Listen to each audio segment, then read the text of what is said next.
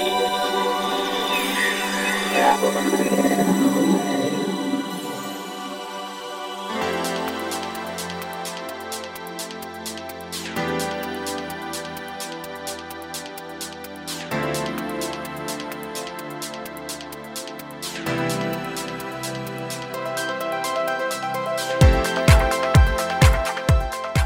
んにちは、ゆきです。菊間が第433回の時間がやってまいりました。早川さん、今週もよろしくお願いしますよろしくお。願いします。さあ今、えー、ゆきさんの指がですねキラキラネイルがあったんですけども、はい、これまああの正直というか普通だと思いますけど、まあ男性なのでよくわからないんですけど、うんうんうんこれネイルっていうのはゆきさん結構ずっとやってるんですか？そうですね。ずっと。なんかねあの今はい、えー、書いてるのかわからないですけど昔ね、えー、某 SNS でなんかたまにゆきさんがこうアップしてるのを見てですね。ああ、あれはね、ネイリストさんがアップしてタグ付けされてるんです。あじゃあちょっとそれは不本意なんですね。恥ずかしいんです。これネイルって。どのくらいの頻度で行くもんなんですか？男性的には正直全然わかんない3週間に1回、えそんなに？うん、でないと逆にこうそれが買い時なんですね私はネイルってちょっとよくわかんないんだけどそのマニキュアみたいのとは違う？いわゆる前のね昔のマニキュアってちょっとなんか引っ掛けると傷ついちゃったりですけはいはいど今はまあ私なんかやってるのはジェルネイルっていうのは、まあ、もちろんそのプロの方がやってくださるっていうのもあるんですけど、うん。持ちもいいですし、うん。ずっと状態が綺麗なままうん。なんですけれども、まあ、それでもまあ34週間がだいたい買い時にはなるみたいですけどね。え。ーそれは、うんあのあれですか？なんて言うんだろう。なんかデザインがまあそれはそのネイリストさんにもよると思うなんかいろいろあったりとか話しながらちょっとそうそうなんか今日はこんな気分ですとへかー。こんな色使いたいですとか冬だからちょっと白っぽい雪っぽいのにしたいですとか、はい。なんかそんな、まあ、いかんせん2時間ぐらいやっぱりね、えー。オフしてやるまでかかるので。あそんなかかるんだ、うん。だから私なんかは自分の中でのすごいこう気分転換がネイルに行く時ですね。いいですうんね。ちなみに今その今日のネイルのコンセプトというか何かあります、テーマでもいいし。キラキラしたいって言いました。可愛いです。ちょそれだけでキュンキュンしちゃいましたが。はいということで冒頭はですねちょっとネイルが気になったので。いいんですか？こんな私のネイルのいや多分話なんかで。ね女性はああ分かる分かでもね男性の方も今結構爪のお手入れされる方多いですね。まあ、よく手元見てますよね皆さんね。そうですね。女性もやっぱ見ますよね男の人のうーん、まあ僕パソコンのキーボードを触る頻度も高いし、はい。お名刺とか渡すはいお仕事の方、たくさんいらっしゃると思うので、そうするとお手入れしてる方が素敵なんでね。それ普通に爪切ってればいいってわけじゃないんだあのこう光沢感が出るみたいですよ。磨いたりして。出た方がで個人的にはどうゆきちゃんその好きになった人とか男性まあちょっといいなという時にツヤツヤツヤツヤしてたら、うん、正直ね、ちょっとやりすぎると。だよね難しいよね。難しいですね、うん。まあ細やかなところまで気使ってるんだなっていうのはいいですけど、やりすぎられるとね何でもほら先週のお話じゃないですけどやりすぎてはいけない。そう。じゃあ普通に爪を切ってそんなにこう爪があまりに死んだ色してなければいいですかね爪が短ければそれでいい気がします。じゃあね男性の皆さんね爪はしっかり切りましょうということで、はいよくわかりませんが ちょっとゆきさんネイル気になったので突っ込んでみました、は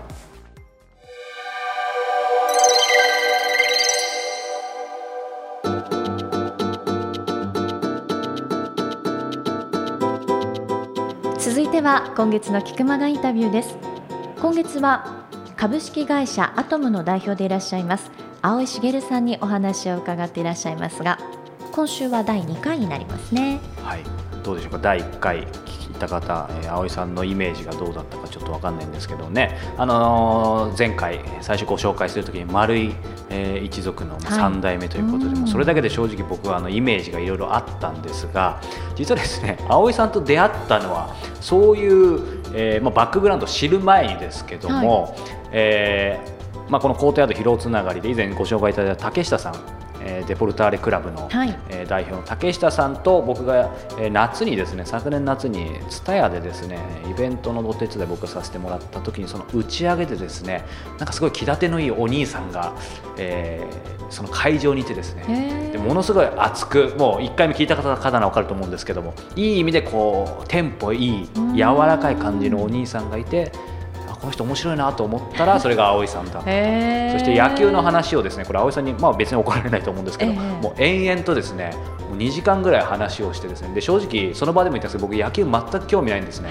サッカーですものね。なんですが、はい。面白かった。へなのでなんかやっぱり内容云々よりもその伝え方とか、うん。あとやっぱ本当に面白いものを伝えると面白いって伝わるんだなと。ーそうですよねちょっと本編と全く関係ないんですけど。でもそれだけ魅力的ってことそうそですものね。うそうそうそう。なのでなんか彼のバックグラウンド彼がどういう人か分かる前に出会ってるので、まあ、ちょっと面白かったですね、うん。今回逆に真面目にインタビューしてるのであそうそう2人ともまあ笑いながらですけど、うん。なのでまあ個人的にちょっとそんな思いもありつつ、えーこの2回目3回目4回目もどんどん展開していきますので、えー皆さん楽しみに聞いてください。それでは青井茂さんのインタビュー第2回お楽しみください。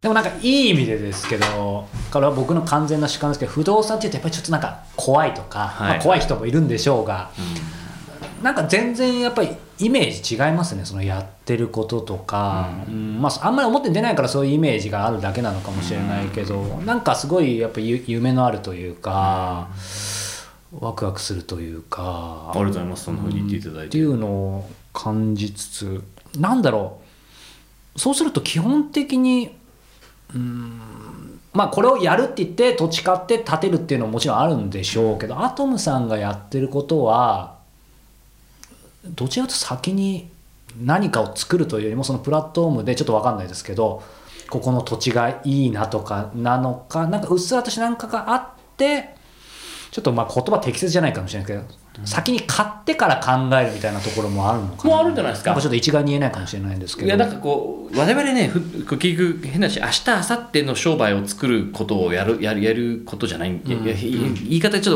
とおこがましいけど、おかげさまでねやっぱこう祖父が作ってもらった会社を私が継いで、明日明後日の商売ってまあ今のところは困ってないですね。明日明後日は、まあちょっと1週間後は分かんないですけど。だけどあのーそうなると、うん。買わなくてもいいんです、うん。そのあああえてね、うん。場所を、そうですね、うん、で売らなくてもいい。うん。でそういう選択肢のなそういう、まあ、おかげさまで恵まれた環境だからこそ、やらなきゃいけないことがあると思ってて、うん。それが多分10年とか20年もっと言えば30年50年100年っていうスパンで見ないと、結局みんなと同じになっちゃうじゃないですか、うんじ考えてる軸がね、うん。だから回収っていうことはもちろん回収っていうのは投資したお金を回収することはもちろん前提に置きますけど、そればっかり走っちゃうと、まあ、皆さんとやってることが同じになっちゃう。やっぱ5万分の1になっちゃうから怖い。そうですね。怖いですね。そういう感じですね。なんか僕不動産のことでこんなにえ話して楽しいというか話したこともないですし これだけで何時間でも聞いてて多分皆さんも面白いとい思うんですけど。やいやいですありがとうございます。生意気なこと言っいやいてますけど。やいやいやいや、でもねまずやっぱりこう葵さんのね葵茂さんのはい。思いをですねいろいろやっぱ聞いた上であのまたこれからいろいろ聞いていきたいんですけど、まあ、やはりね、えーこうまあ、触れないわけにはいかないと思うんですけど先ほどもまあ3代目というキーワードだったり、うん。まあ、おじい様が創業ってことですけども、えーね、おじい様が葵忠二さん。はいえー名前だけ聞くと意外とみんなそんなに知れね名前だけだとすいません分かんないかもしれないですけどね皆さんよくご存知の百貨店の丸井の、えー創業者の、えー青井忠二さんなんですけどもそのまあ3代目。ということで、お父様も今じゃあアトムではいいますよ。いらっしゃって社長ではい。っていうことだと思うんですけども、まあ、その3代目っていうキーワードでね、まあ、いろんなことを聞いていきたいんですがうーんでもやっぱりまずお聞きしたいのが、まあ、その3代目ってキーワード、うん。え率直に言って、まあ、3代目3代目ってやっぱ言われることもあるし、うん。とにかく創業者がすごかったとうんかやっぱあるじゃないですか、はいはい。その辺のことで、まあ、今どういうふうに思ってるかとか かつて勝手にストーリー作っちゃいけない僕はあえて何も言わないですけどかつて何かこう思ってたとかうーん。なんかその辺聞きたいな。なるほど、うん。僕あの祖父ね丸井創業してよく丸井直井さんとかね、うん。別に僕丸井今関係ビジネスやってないし全然関係ないんでまあ何なのかなって子供の頃は思ってました、うん。だけど突き詰めて言えば僕実は祖父と会ったことないんですよ。僕が生まれる前に祖父は亡くなってるんでちょうどギリギリぐらいですよねそうですね1年前に僕が生まれる1年半前かなに他界してるんで1975年に亡くなってますよね。だから僕は77年生まれなんでだからなんかそういうふうに言われることも多いんですけど、うん。僕にとってみたらよよくわかんないって言ったら失礼だけど、うん。まあなんかこはあう歴史上の人みたいな。な感じがあって、うん。でまあそうは言いながらもね、えーまあもちろん周りの百貨店にも買い物に行ったりもしてましたし、ね、中野のな中野だったんですけど地元が、はい。あの上のなんか遊園地みたいなね広場みたいなところで遊んだりもしてましたから、うんうんまあ、親近感あるものの、うん。なんかどっかで青井忠治っていうのは歴史上の人物で、なんか憧れの存在でもあったんですかね。うんだから青井忠治のなんかうちの祖父のなんか伝記みたいなのがあるんですけど、はい読んだりもしてああすごい人だなとうん。いうのが僕の率直な感想です。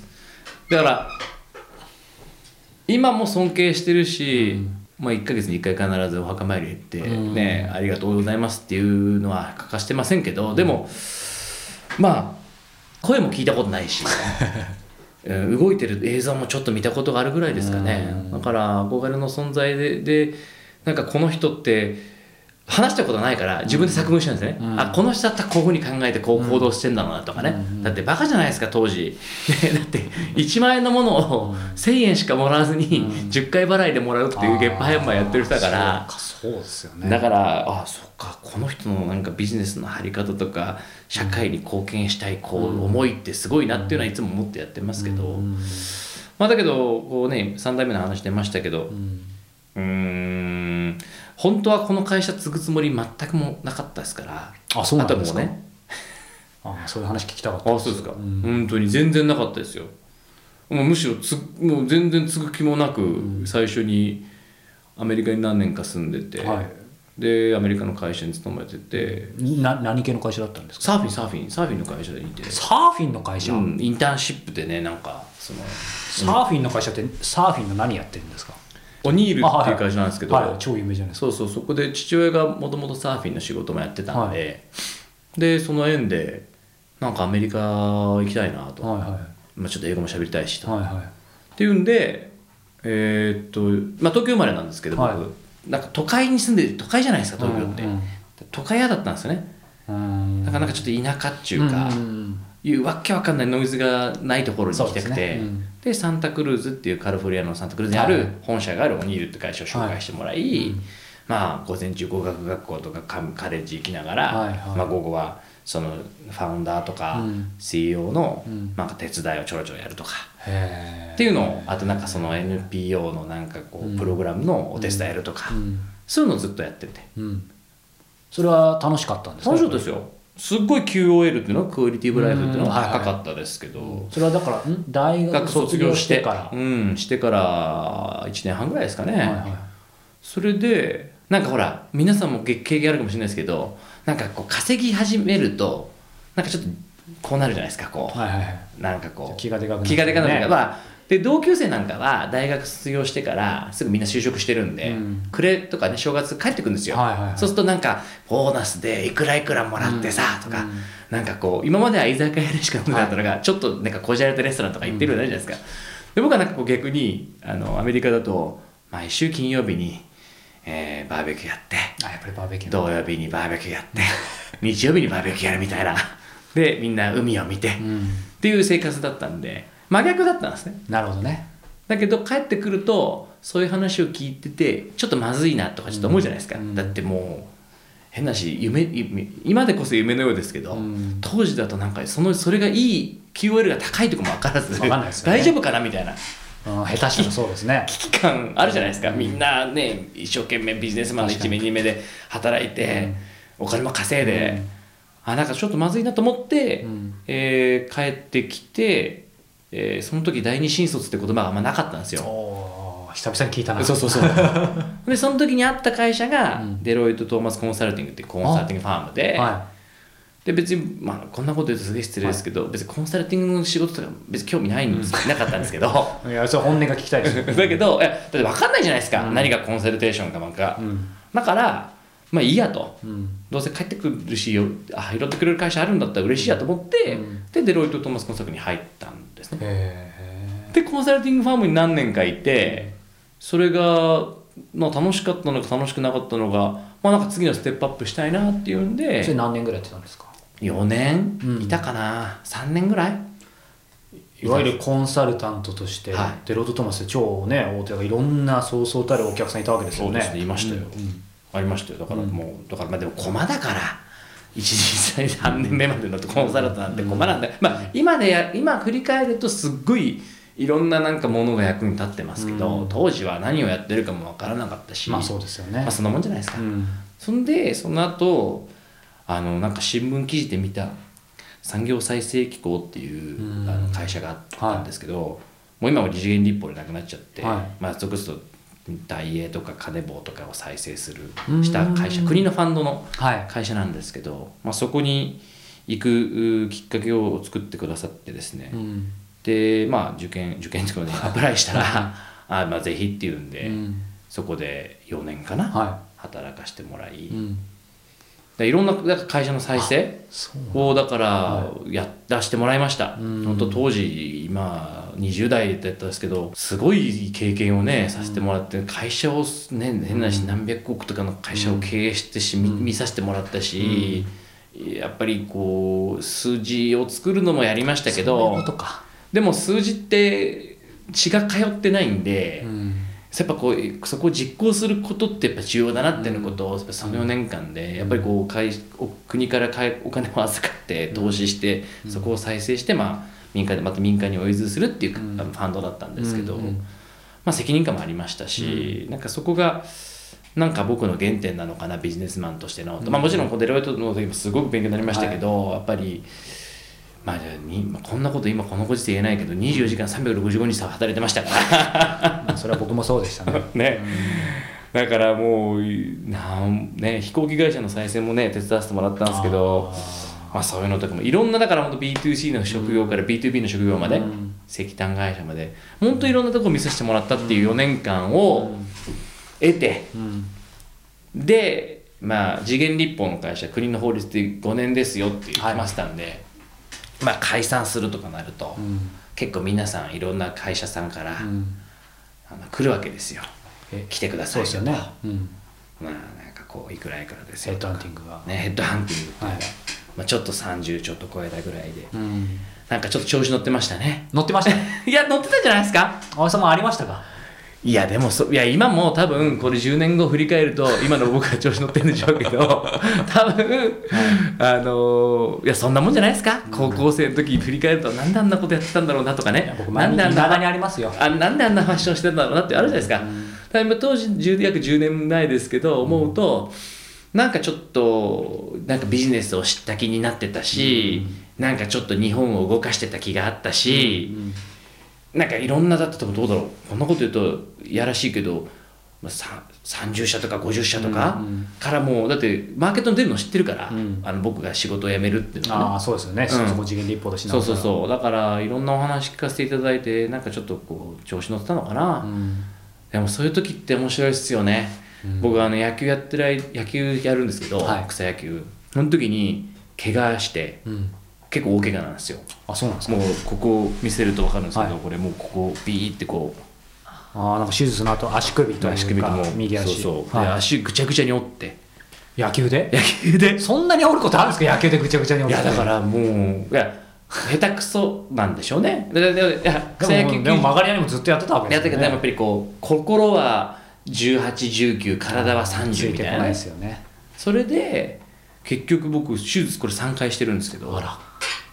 だからもう友達はアマゾンと楽天ですよ、で両親の家に帰りでも毎日インターネット、でお酒も タバコも。友達アマゾンとなくてそういう意味ですね。そうそうそうそう。葵さんのね動けないから。そうそう。もうずーっと、松葉雨が降ったら外出れないじゃないですか松葉杖だから、まあそんな生活が1年半ぐらい。長いっすね 歩けないんだもん。いよっぽじゃあ結構やばかったんですね本当に。やだから最初に運ばれた病院では、もう歩けないかあ走れないかもしれませんって言われました。僕すぐ今でも覚えてます。横にその僕の友達も聞いてますけど、うん。治らないかもしれませんっつって言われてだから今だから毎日走るのも幸せだし、ねうん、だからその時え、に、なんかこう逆に言うと僕はい。ラッキーだなと思ったんですよ、はっていうのはその例えばね、うん。そのそれが違う形だったらもしかしたら歩けなくなるどころか、もしかしたら命も絶ってる瞬間かもしれないじゃないですか、うん。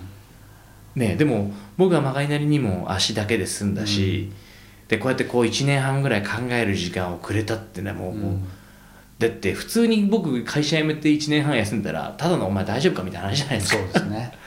だけどそういうの時間をうまあこういうことずっと聞いてたけど与え神様がくれたんだと思うと、うん。うんなんかいろんなこと考えるんですよ、ん。僕はこれからどうやって生きていこうかなとか、うんこうやってどうどういう意味なのかなとかね、うん。1年半ありますから、うん。約。うん。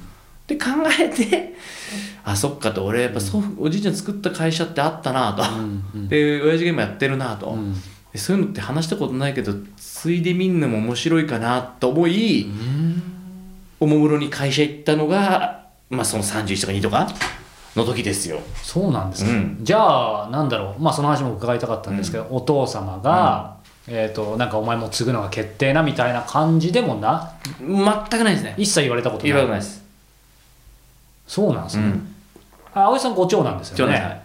だから告げとかもなかった。一個もないですね。一個もないです。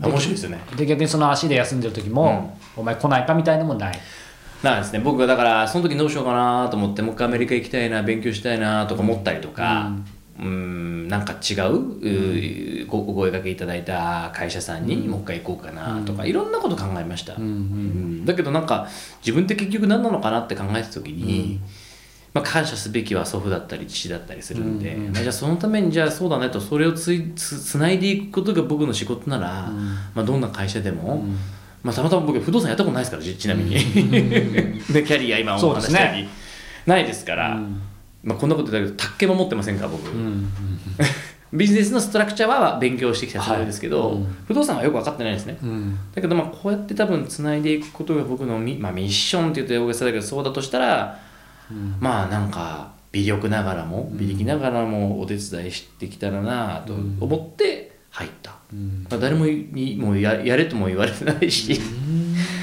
うん。それまで、あの再三で恐縮ですけどじゃあなんかあんま3代目とかいう自分でキーワードとかもよぎることもない。ないです。本当ないですね。多分僕ら聞いてる人が思うイメージとじゃあ全然違うんでしょうね。ないですね僕は本当に普通にビジネスマンとしていろんな会社を渡り歩くんだろうなっていうイメージしかなかったです、でどっかでもしかしたら創業とかしちゃってベンチャーしちゃうのかなみたいな。あいうぐらい舐めてましたね、ーほら人によっては逆にうん。反発してうん。自分は継がないとか、まあ継げって言われてないけど、うん。そこには進みたくないみたいな感じで他行くっていう人もいると思う。ん。です僕もインタビューしてきた、そういう意識もない。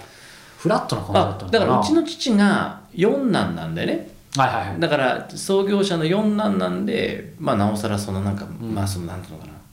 長男の長男だったら多分ね継ぐべきミッションとか、そうですね。うん定めみたいなのあるんでしょうけど、まあ父4番なん。だし、僕4番四番目の長男なんで、とはいえそんななんかないですよ、うん。そうか、はい。そんなちょっと長い話にいやいや全然全然、その中でまああのねおじい様とは直接接点がないっていうことで、やはりそうするとお父さん、うん。えーまあ、2代目であり、ね、創業者のこう直接当然薫陶を受けて、そして息子さんがいて、うん。なんかお父さんの存在ってもちろん今もねあの、うんご活躍でお元気だと思うんですけど、お父さんの存在ってひ一言でどういう存在なんですかね？なんか家庭にも切り込んできますけど。うーん。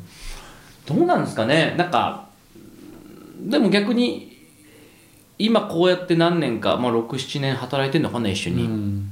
なんかこうバトンタッチのリレーゾーンじゃないけど、うん。なそういうのを一緒にやってきてるうー6年7年ぐらいなのかなと、うんただやっぱり新しい、まあ、世代が若い人って何か新しいことやりたいとか言うじゃないですか、はい。でも多分父親は父親でなんかこう自分がやってきたことと、を言うじゃないですか、で多分会社なんでね、そのワンマンではない部分もあるから、まあ、やっぱりちょっとちゃんとこうお互いの意見を尊重し合って、えープロジェクトを回していくみたいなところの、なんかこう父親の生きてきた時代とかやってきたビビジネスの経験みたいなのを、なんか会話から汲み取れるいい時間なのかなと思ってますけどね。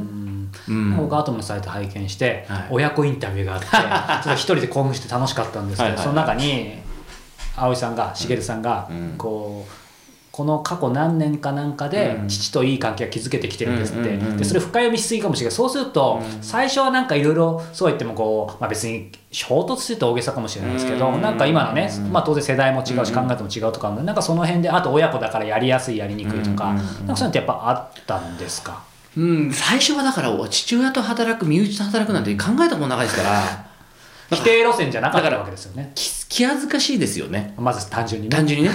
なんで会社でお父さんと呼ばずにまあもともとあんまお父さんと呼んでもないけど社長とかねうん。呼んだりするわけじゃないですか。まず単純に恥ずかしい。とかね。だからあるしいやほら会社の社員もいるからね、うん。やっぱ息子だから許される部分もあるしはい。なんだ息子だから何こうだだだダメだなと思われたくもないじゃないですか,、うんうん。だからちゃんとした、ね、プレゼンテーションの資料っつったら大げさにまあ数字だったりとかも作んなきゃいけない作る作るべきだしね。はいはい。でもそれだからそれでやって一応さっき見ていい子ちゃんになっちゃうから、ある程度は尖らなきゃいけない。その辺のバランスはすごくうん。学ぶことができたような気がしますけどね。うんうん。うん。そうか。でもなんかまあ僕は葵さんともう何年も付き合わせてもらってるわけじゃないのでわからないですけど、まあ、だからこそなんとなく感じですけどなんかその親子の関係もそうだしいわゆる丸い創業一族みたいな感じだとその言葉だけが大きくなるけど、なんかなんかやっぱフラットな感じでずっと来たんですかね。それが僕は意外と引き出せてなくてやっぱりすごいそうは言っても何か背負ってるものは。僕ですか、うん。僕何にもないですよ、全く背負ってないってこともないのかもしれないけど。いやそれは責任感としてあるけどいや僕いつも思うんですけど、うん。言うんですけどなんだろう。こんなこと言うとねこれもおこがましいけどたまたまこの家に生まれただけじゃないですか、うん。たまたまね、で別に僕のた魂っていうか僕の性格ってそれによって変わることでもないし、はい責任感ももちろんありますよこの会社を回すとかね。知ってます普段真面目に働いてますからね。今も真面目じゃないですか。いやよく知ってます。いやだからだからやっぱりしょやっぱりこう3代目っていうのも意識しないし、別にね祖父がやったことは祖父がやったことだしうんそうだからそのなだからなんかいつもこうこれも例えに出すんですけども徳川家康が一番偉いんですよ。江戸江戸幕府は、うんうんうん。ねでそれで僕3代目家光でもちょっとおこがましいけど、でこれが多分家光なんて、まあ、別に覚えてる人もいればいないし覚えてない人もいるじゃないですか。だからこれをつないでいくっていうのが、なんかミッションで、まあ、それ以外はなんなん別に何でもいいです僕、何でもいいと思ってます。創業者創業者だけがすごいから、うん。だからこういうふうにいろんなプロジェクトもやらせてもらってるし、それ以外で何もない。だって39歳で 代表取締役とか、もうちょっと身に余る光栄ですよね、うん、でもたまたまそうそういう家で生まれたか。らだけだけであって、やっぱ普通の39歳ですよ。そういう意味では、普通の39歳の乙女みたいな感じですね。いや乙女ではないですけど。そうですね。おじさんって感じ、でもなんかまあ僕は全然もう桁が違うので怒られそうですけど、まあ、僕は一応創業者で、はい。まあ今後どうなるか分かんないですけどでもやっぱり創業者2代目3代目とかって、うんなんかだから勝手にさっきの話戻っちゃうステレオタイプなイメージ作っちゃいけないんですけど、うん。まあ、創業者はとにかく無から有を生み出して、うんうんで2代目はそのギャップとか、うん。いろんなに苦しんで、うん。で3代目はまた違うみたいな感じがあるのかなと思ってまあ確かに違うんでしょうけど、なんかそういうのって当然葵さんもね、うん。いろんな各界の、えー人をしよく知ってると思うんですつまり、えー、と大きな企業のそれこそ3代目の人とかって他にもお付き合いあると思うんですけど、なんかこれ単純に興味なんですけどなんか共通点ってあります？えー、でも多分僕が知ってる3代目の方々たちまあもちろん大きな企業とかではあるけどうーんまあ人それぞれじゃないですか、うん。で僕はこれ大企業の,、うーその3代目じゃないから言ったらね。だからもうその人たちの気持ちわからない。で す多分その人たちは大変なんでしょうだって。早計に行くからプレッシャーが。僕からするとあ葵さんもあるでしょと思ったんですけどやっぱちょっと違ういや違うんじゃないですか？僕はなんかフライボンみたいな感じですからね。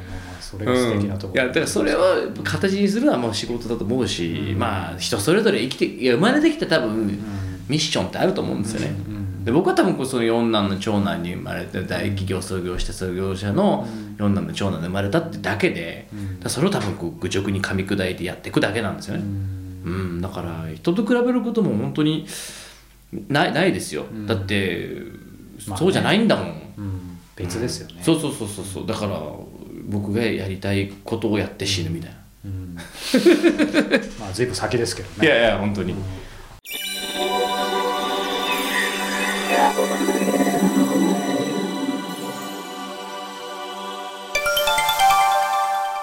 えて早川さんさあ4年目ぐらいですかこれも。3そうです年目ぐらい？ねでも今年最初の教えて早川さんですので、よろしくお願いします。今回は女性の方からいただいています、はい。ポッドキャストネームぐるんぱさん。早川さんゆきさんいつも楽しく聞いています。私は小さい頃からひどい人見知りで大人になった今も人とのコミュニケーションが苦手です。できれば心を許した人とだけ話していたいのですが仕事ではそうもいかないのでなるべく人と目を合わせないように暮らしています。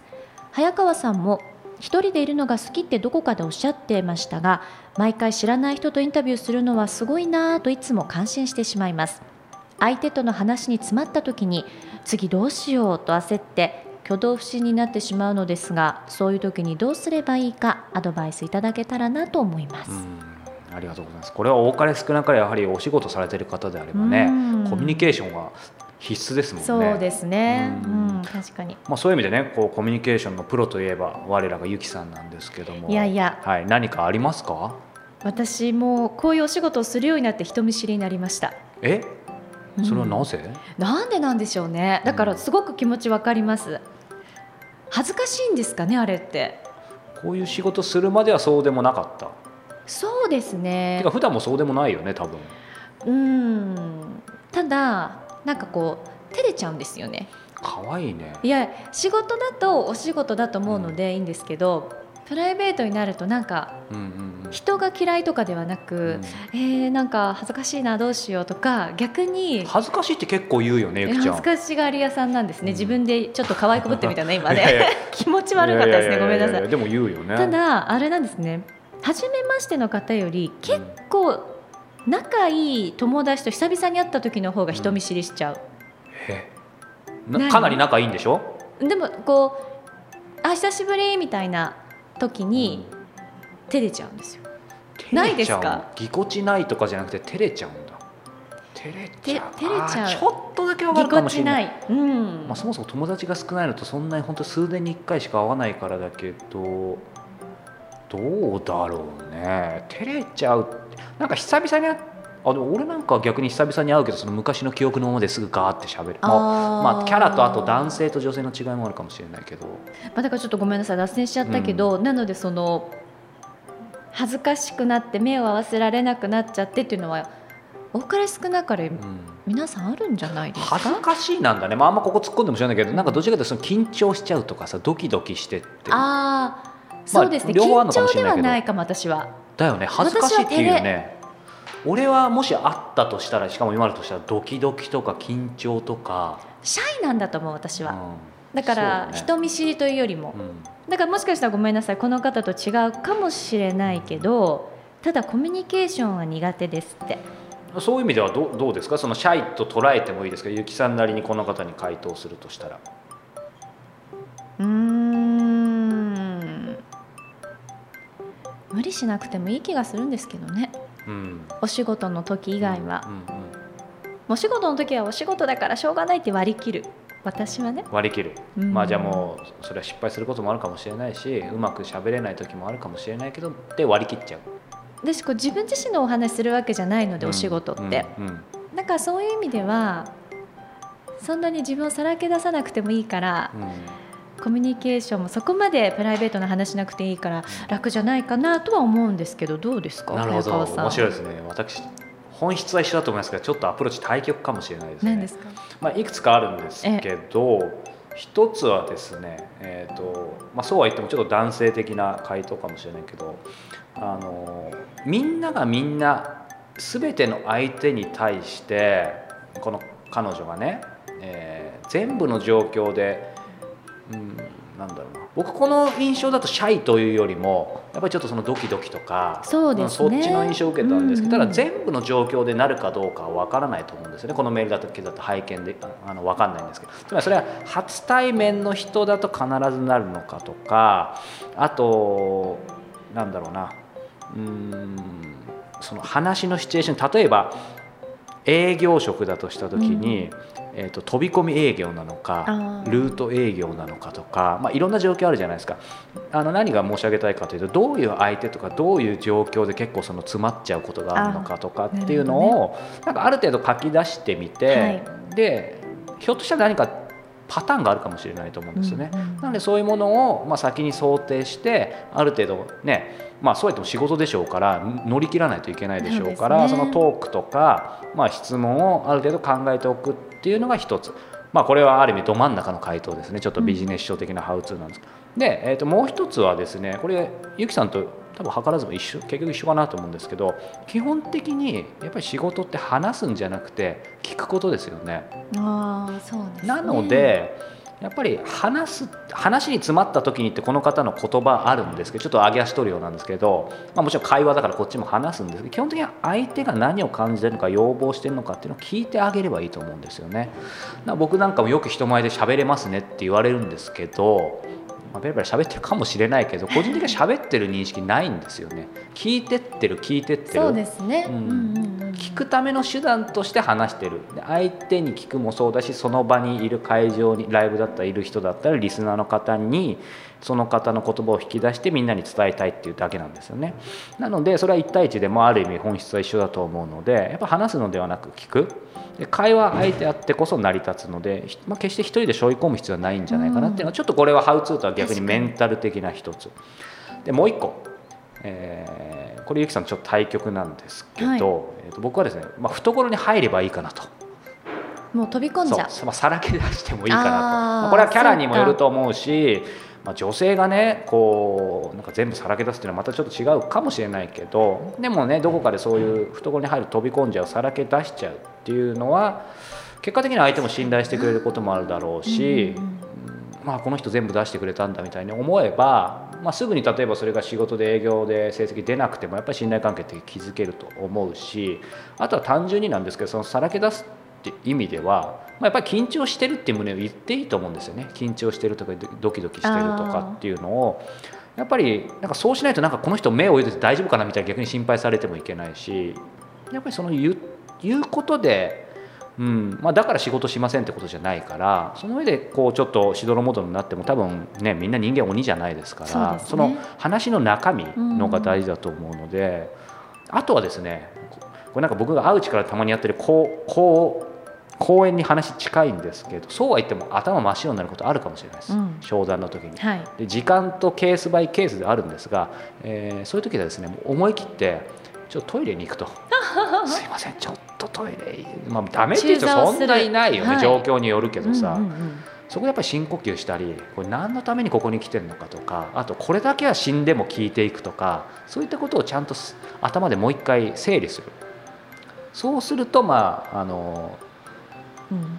リスタートできるかな。そうですね、うん、なんか今3つ、うん、そういう意味ではそのハウツーメンタル、まあ、もう一個最後はさらけ出すというそこのところがまあ個人的には、うん。あのアドバイス、まあ、なれば嬉しいなと、うん、思いましたがいかがでしょうか。ぜひ参考にしていただければと思います。さあこの番組では本日のぐるんぱさんのようにリスナーの皆様からの質問募集しております。キクマがトップページ入っていただきましてコンタクトボタンクリックしてください。こちらから早川さんへの質問どしどし募集しております。番組内で採用させていただいた方には Amazon のギフト券500円分をプレゼントさせていただいております。そして早川さんに直接相談したいという方には早川さんが1対1で Q&A を行うライフアップデートラウンジも実施しております。詳細はこちらをチェックなさってみてください。傭兵早川 .com のイベントページをご覧ください。はい。さあということで、えー1月次は24日ですね。なんかそう思うとまた下旬ですねっていうことになりますね早いですね。早いね、あの1月24日といえば何の日なんですかねこれ。しつこいそろそろこのネタ。いい西の日？どういうことです？西さん西さんの日ね。あ、そっちの方ですか。はい。ゆきちゃんが言ったらちょっと可愛いです。しかもちょっと恥ずかしかったですね。やっぱり仕事でも恥ずかしい時あるんですね、ゆきさん。という無茶ぶりですね本当にことでお後がよろしいようで。はいまた来週ですさようなら。